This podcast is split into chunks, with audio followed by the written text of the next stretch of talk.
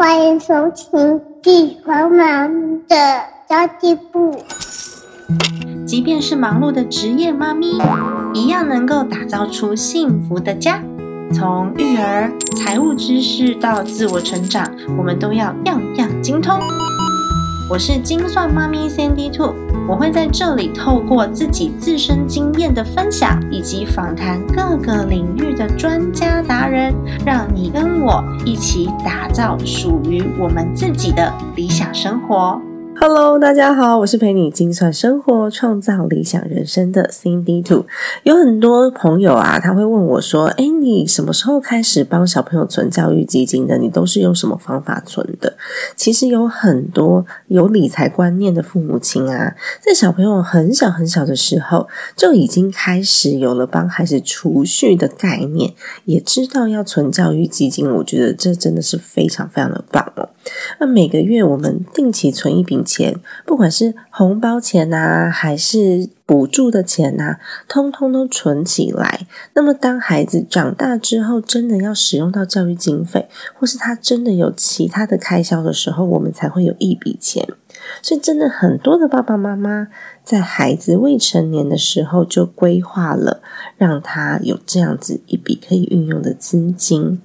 不过呢，有的时候，我们把钱单纯存在银行里面，那利息其实没有很高。有没有更有效率的方式，可以规划让孩子参与长期投资复利的机会呢？那么今天我就来介绍一下我自己为什么在孩子两个月大的时候就帮他开了证券账户哦，并且我开始买股票跟 ETF。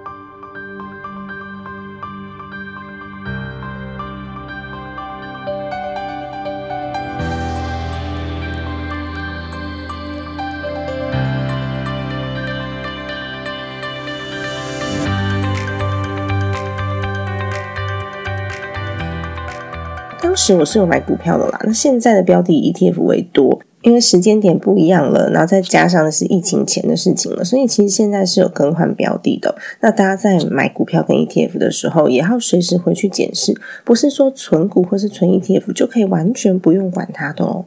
那我当时就是用孩子自己的名字来开设投资账户的，但这到底有什么好处呢？坦白说，各家银行几乎都有针对儿童账户有不同的方案、不同的优惠，然后那个存折啊还特别的可爱。不过呢，各家银行的优惠。大多数，如果你去做一个同整的话，你会发现，大多数呢，它的优惠以主动基金的手续费折扣为最多。但是我们比较少在用主动基金，所以它有没有折扣，好像对我来说差异也不大哦。那其他的功能就跟大人的账户其实区别没有这么样的明显了。那如果大家跟我一样使用 ETF 作为投资标的比较多的朋友呢？如果啊要帮孩子存 ETF 为投资标的的话呢，干脆就直接帮他开个证券户，它会是一个还蛮不错的选择哦。那既然刚刚有讲到，诶银行没有特别的优惠，那证券户有吗？坦白说，也真的跟大人的账户没有两样，但还是会帮他开自己的账户。为什么呢？这部分呢，我会分两个方面来做探讨。一就是家庭财务管理上面其实是有优势的。那第二呢，就是我们可以教育孩子为他自己的金钱负责。不过第二点，教育孩子为他的金钱负责，会用到所谓的证券户。可能孩子大概也要小学中年级以上，我们才会让他自己管理他的账户。因为中年级以下再教他投资，的确是有一点复杂哦，所以我这一集的节目呢，我会就家庭理财的部分来做深入讨论。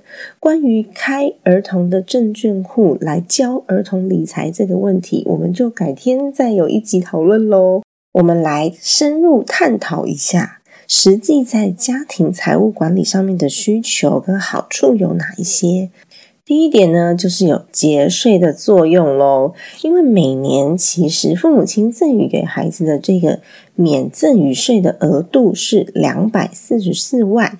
我们如果一次要把一大笔钱给孩子的话，就会被扣到赠与税，所以不如我们一次一点一点的，每年低于两百四十四万的免赠与税额度，把钱存到孩子的名下。那么第二点是专款专用。这是我最强调的事情，因为有的时候我们真的会不小心去挪用到其他账户，那真的有很重要的支出要付钱的时候，发现天哪，我为什么会没钱呢？我明明有存钱，就是因为没有专款专用。那么如果说把钱存在孩子的名下，例如说教育资金，那我们就比较不会去挪用到这些经费来做他用。我们可以简单的用预算规划的方式，把孩子会使用到的教育资金给独立出来管理哦。第三点呢，就是我们在计算股息股利的时候比较容易哦。如果说用爸爸妈妈的名字，然后开两个不同的证券账户去存这个教育资金，可不可以？坦白说，嗯，没有什么不对，也 OK 啦。不过呢，同一间公司的股利跟股息，它是会合并计算的，也就是它会发到一个账户里面。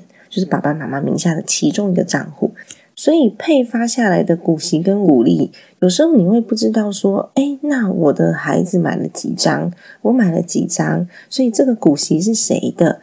我要把这个股息再放回他的账户里面去做复利滚存的时候呢，我就必须再好好的计算一下，汇进孩子的账户里面。但有时候你知道，小朋友的账户那个金额其实也不大，所以我们就会懒得处理，就懒得汇来汇去，搞不好会费都不值得。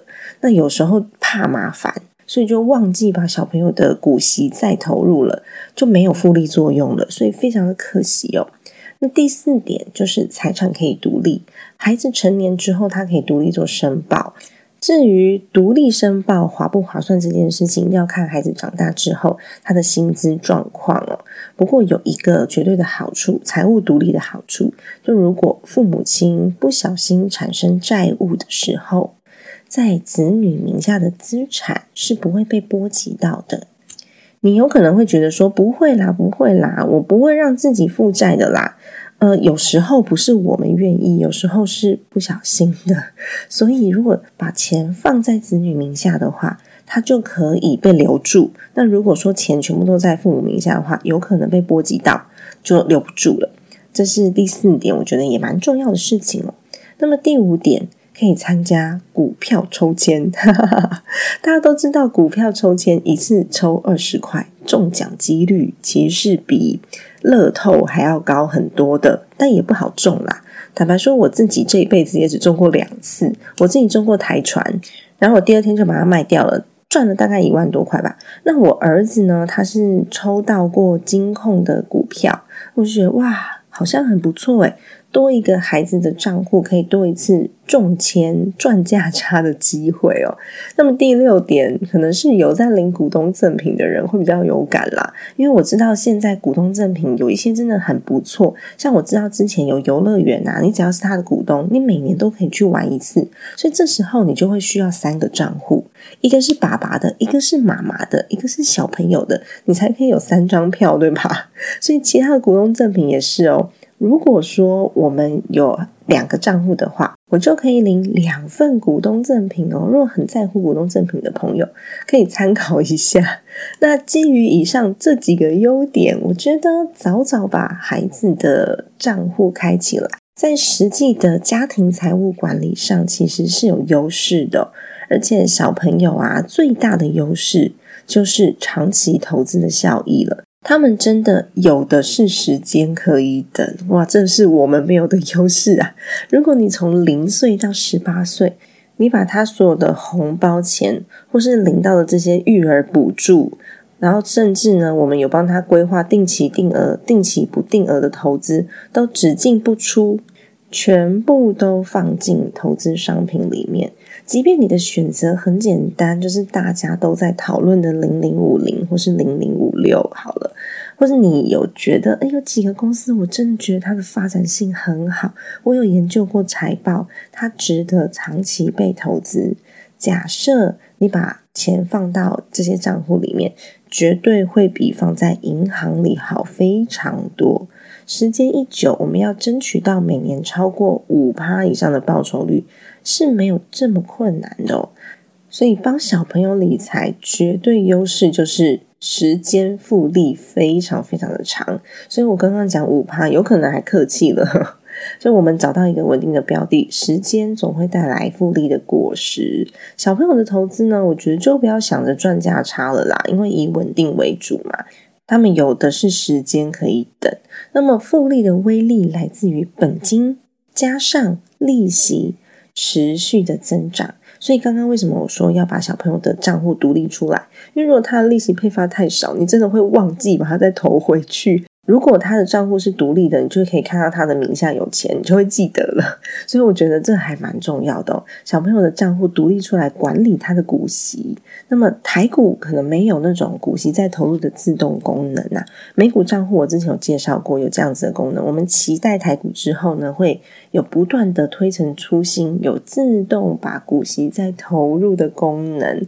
也就是说，领到股息之后呢，账户会自动帮你买入。我很期待台股之后也有同样的功能，这样我们就真的不会再忘记了。不然，我们现在其实领到的这个股息，有时候总金额很少很少的时候，真的我们要去买个一股两股，蛮困难的；零股撮合也蛮困难的，所以有时候就会忘记了。不过，我给大家一个建议：假设小朋友的账户里面已经有一些股息了，那么。我们可以选择等到过年之后哈，他领到压岁钱了，我们再一起连同压岁钱一整笔的来去做投资，就一年整理一次的概念。我觉得这个方式也还蛮好的，而且比较容易操作，然后也不太会忘记，因为小朋友账户里面已经有钱了嘛，再加上一笔压岁钱，然后总金额拿去投资，就这么简单。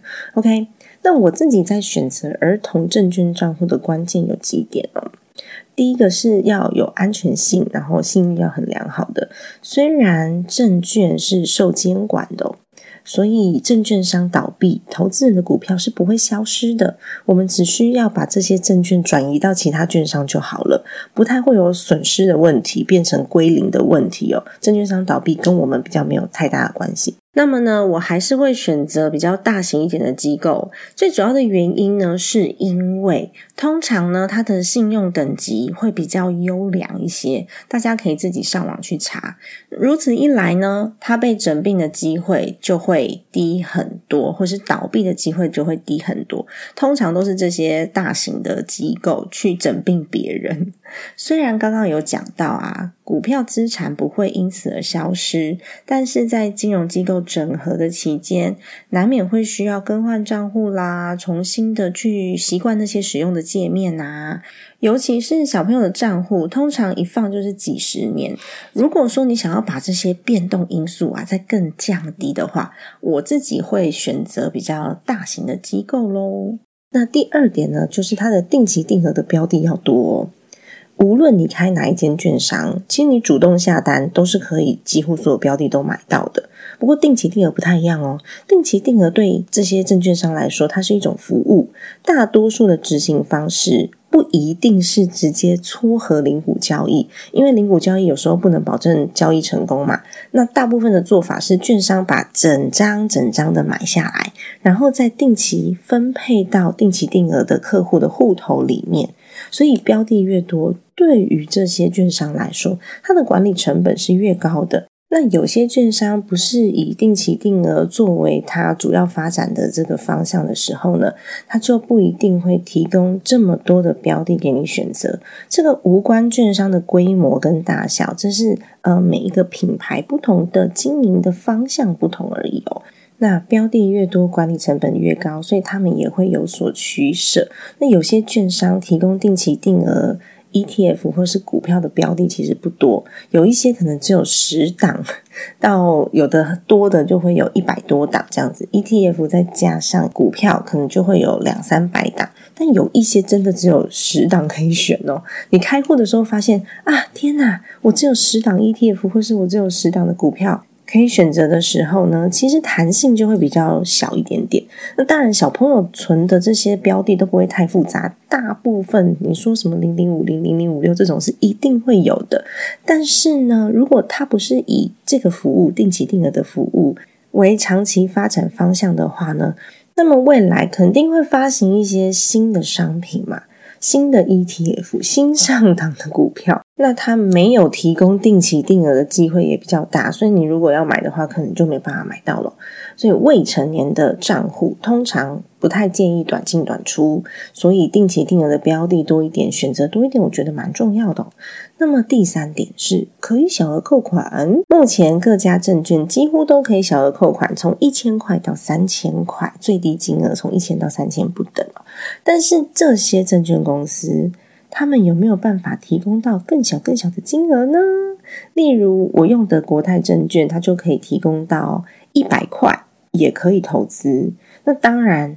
如果你只投资一百块的话，相对这也就是呢，我选择国泰证券的另外一个原因了，因为它目前的手续费最低是一块钱。如果你的小朋友年纪比较大一点点，要让他们自己投资的话呢，像这样子的小额交易呀，还有手续费一块钱，就相当的划算了。毕竟小朋友手中的资金规模会再更小一点嘛，这时候手续费低就很吃香喽。那么第四点呢，我超级超级爱，就是可以智慧加减码。我目前使用国泰证券的账户，最喜欢的除了可以定期定额之外，它也可以定期不定额的扣款呢。什么叫定期不定额呢？通常我们都会希望逢低买进嘛，对吧？那但是逢低买进的时候，如果是人为操作，有时候其实我们会蛮紧张的。到底现在是不是最低？会不会再更低？再低一点点我才要买？或是有时候会很害怕，会想说：啊，已经跌成这样了，我真的要加码吗？我干脆赎回算了。所以其实会有很多心理上的压力。不过呢，就是这个功能智慧加减码是，只要你买的投资标的下跌或是上涨超过季均线的时候。就会启动所谓的智慧加码或是智慧减码的功能哦。那这个功能呢，是我们可以进去设定的。我可以自己设定每个月扣款三千块。那么当投资标的的前一天收盘价跟季均线相比跌超过五趴，我就买四千块；跌超过十趴，我就买五千块。那如此一来呢，我们就会避开心里面这些很多的不安呐，很多的怀疑呀，因为机器帮我们买好了。如此一来，自动自发逢低加码的功能就启动了。在管理上面呢，你就会发现这种人为的不确定变动因素就会减少，所以你真的可以逢低加码哦，而且是自动的哦。那么第五点就是费用结构的部分，其实台股的两大成本很简单啦，一个就是证交税，证券交易所得税；第二个呢就是券商要收的手续费了。那么证交税呢，固定是千分之三。它是卖出股票的时候才需要缴交的。那如果你股票都没有卖出的话，是不需要缴这个正交税的。那手续费是买跟卖都需要缴纳的，最高是零点一四二五。你可能会觉得说啊，这么小的金额，我干嘛要去计较呢？那坦白说，我们到最后都希望自己的钱是越滚越大，越滚越大的，对吧？那这一笔钱就会相对的，你会觉得说，哦，开始越来越有规模了。所以零点一四二五也不要小看它哦。那么我现在使用国泰证券，它的手续费是二点八折，也就是说会省一点点钱啦。那么第六点是弹性的扣款日，其实大部分的券商都会提供每个月某几天可以定期定额扣款，大部分是五号、十号、十五号、二十五号，那甚至有的一个月可能只有两天到三天，所以你只有那几天可以选，可是。国泰证券是你一号到三十一号，你指定哪一天扣款都可以的。我自己觉得很方便，是因为我不是那种五号薪水直接进来的上班族，所以有可能是现金流不固定的。那金额不大，其实还好，因为金额不大的话，你手上随时都有个两三千块，OK。可是如果金额稍微大一点点，就可能需要计算一下现金流入账的时间。但如果它一号到三十一号是可以随时扣款的，弹性度就会比较好。那我曾经听说过有一些朋友的操作，这个弹性扣款日他是这样做的：他一到三十一号每天都让他扣，因为他不知道。这个哪一天会是最低点？因为股市也是会波动的嘛。即便你每个月都扣款，但你不知道这个月的哪一天才是最低点。不过这手续费真的要稍微算一下，诶不知道划不划算。我没有去计算过，但我知道有人这么做。我个人听起来，如果金额不大的话，手续费应该是不太划算的。但假设你有一笔很大的金额放在那里，然后你想要这么操作，我觉得也无所谓。反正手续费二点八折嘛，你算一下划不划算喽？我自己是觉得，嗯，有可能不太划算呐。那但是如果你真的担心这一整个月你买到的那一天刚好就是最高点，所以我想要平衡一下，我想要一个月买五天，可不可以？你可以自己设定你要拿五天去做扣款。不过我自己比较没有这样啦，因为小朋友的账户嘛，他就选一天就好了，而且金额也不大。不过弹性度大是我们自己在操作的时候很方便的一件事情哦。那么讲这么多，未成年开证券户会不会很麻烦？也是蛮多人想要知道的一点。那未成年开户需要准备什么呢？首先需要准备法定代理人。如果爸爸妈妈都是法定代理人的话呢，有时候是双方都需要到场的。那有一些券商可以同意另外一方持有委托书或是持有同意书跟对方的双证件来做办理。那么我自己的孩子，因为他是用国泰证券的账户，那国泰证券比较严格，他当时是要求双方都要到场的，没办法使用委托书或是同意书。我曾经就在办理业务的时候，听到外面有一个妈妈对那个行员在那边咆哮，她真的是用咆哮的，超级生气。她就说：“我是亲生妈妈，我是亲生妈妈，为什么我都不能直接办？你们是这样做事的吗？叫你们主管出来。”那当时行员的回答，我觉得蛮有道理的，啊，因为他们没有办法确认父母亲的感情状态好不好，婚姻状态如何，所以万一另外一方不同意的话。那这个真的是银行没办法负责的，这责任很大，所以必须要父母双方都同意。那这个说法，我觉得完全可以理解哦。不然有时候我们自己的婚姻状态是很好的，所以我们没有办法去想象双方吵得不可开交的时候，如果一方同意，一方不同意，会产生多大的分歧。那跟大家在这边科普一下，跟账户比较没有关系。是如果你要。自己独自一个人带着孩子出国的话，另外一半的同意书也要带着哦。因为有时候呢，海关不知道你跟另外一半的感情状态好不好，是不是偷偷把小孩带出国。而且啊，通常妈妈的姓氏跟小孩的姓氏在护照上面又是不一样的。因为西方国家大部分是只要嫁了以后就会改成老公的姓，所以全家人的姓氏都是一样的。那这时候就会造成一些困扰，所以同意书要带着哈。跟大家小小科普一下这一点，刚刚想到。那再来就是呢。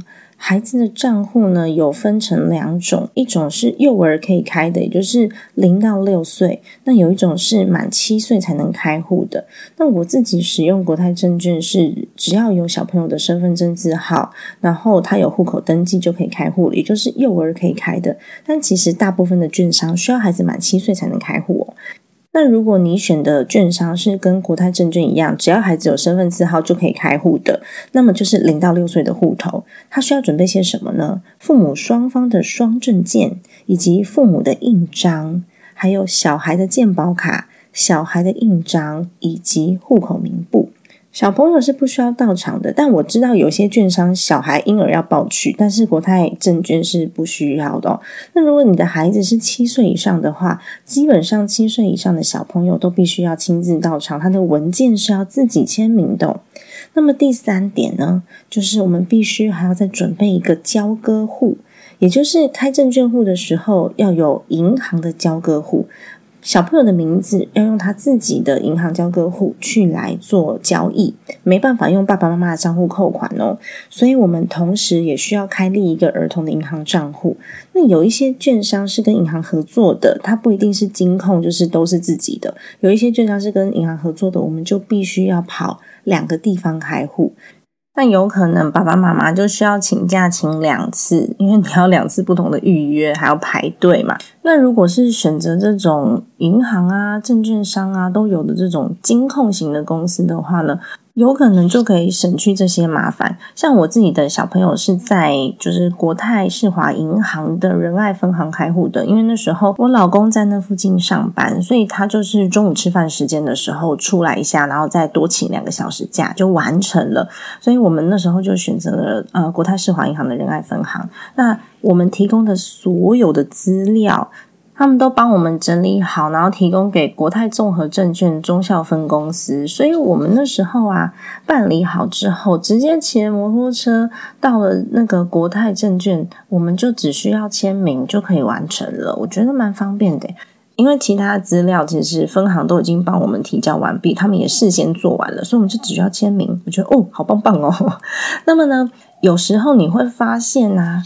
有可能他的证券跟银行就在隔壁，而且现在蛮多金控会这样子做的，就是证券跟银行在隔壁。只是刚好我那时候开户的他们不在隔壁，所以我们必须要稍微骑个摩托车跑一下。但如果他就在隔壁，或是就在同一栋楼的话，就超级方便的，你就是上下跑啊，或者是甚至你一层楼就可以搞定。嗯，这个部分呢，真的会简单很多。所以综合以上原因，我那时候帮孩子选择就是国泰证券啦，就是呃银行跟证券整合啊，开户很方便呐。真的只要请半天假就好了，不需要请到一天。所以你就可以找一下你公司附近有没有，然后就请个像我先生就是请两个小时假就完成了，再加上中午吃饭时间，所以大概三个小时啊就可以完成。那么七岁以下幼儿也可以开户，大部分是七岁以上可以开户嘛，七岁以下幼儿可以开。户的大家可以找一下，比较没有那么多啦。再来就是定期定额的标的要多，要可以零到六岁就可以开户，然后又要定期定额的标的多，那这两个条件相加起来，可以选择的就比较少一点点喽。再来是它的手续费是二点八折嘛，然后最低是一块钱，下单的门槛也蛮低的，最低就是一百块就可以投资了，而且。一到三十一号都可以扣款，随时你自己自己设定都可以哦。还有最喜欢的功能，智慧的加减法功能，可以逢低加码，省去人为判断跟操作的时候，我们会有一些不确定性的困扰来干扰我们，或是有一些我们的想法来干扰我们。所以这一点我觉得超级超级棒。那有一点我今天没有提到，不过我觉得它也蛮方便的，就是台美股账户可以整合在一起，只要一个 App。台美股账户可以一起做管理哦。我蛮喜欢国泰证券这几年，他们一直不断的在一些系统啊，或是使用界面上都有一些新的功能，不断的创新，而且使用者使用起来都还蛮友善的。那个 UI 界面做的还不错，它一直在突破。那专业性当然，因为就是台湾前几大金控嘛，专业性、工具使用，我都觉得还蛮满意的。所以我自己的孩子的压岁钱，还有定期不定额的投资。加上呢，妈妈有时候呢逢低就会帮他加码，所以我觉得孩子存这个账户啊，对他来说，还有对我们来说，不管是在管理上面，还是我们储存一笔教育资金，让孩子以后可以不用担心没钱读书，都是一个很棒的方式哦。妈妈不止存起来而已哦，而且还可以帮孩子复利滚存，钱滚钱哦。假设呢，你还没有帮孩子开户的话，听到这集节目的你，赶快去准备一下孩子专属的账户吧。也欢迎你在留言处跟我分享，或者是 email 跟我分享，你怎么准备孩子的教育资金？你都是用什么样子的工具？你都存什么样子的标的？目前的绩效如何呢？那大家也可以透过你的经验啊，获取更多不同的养分哦。好的，家庭理财就是为了让生活无虞。分享这期节目，让更多的朋友透过空中打造属于自己幸福的家。我们下期再见，拜拜。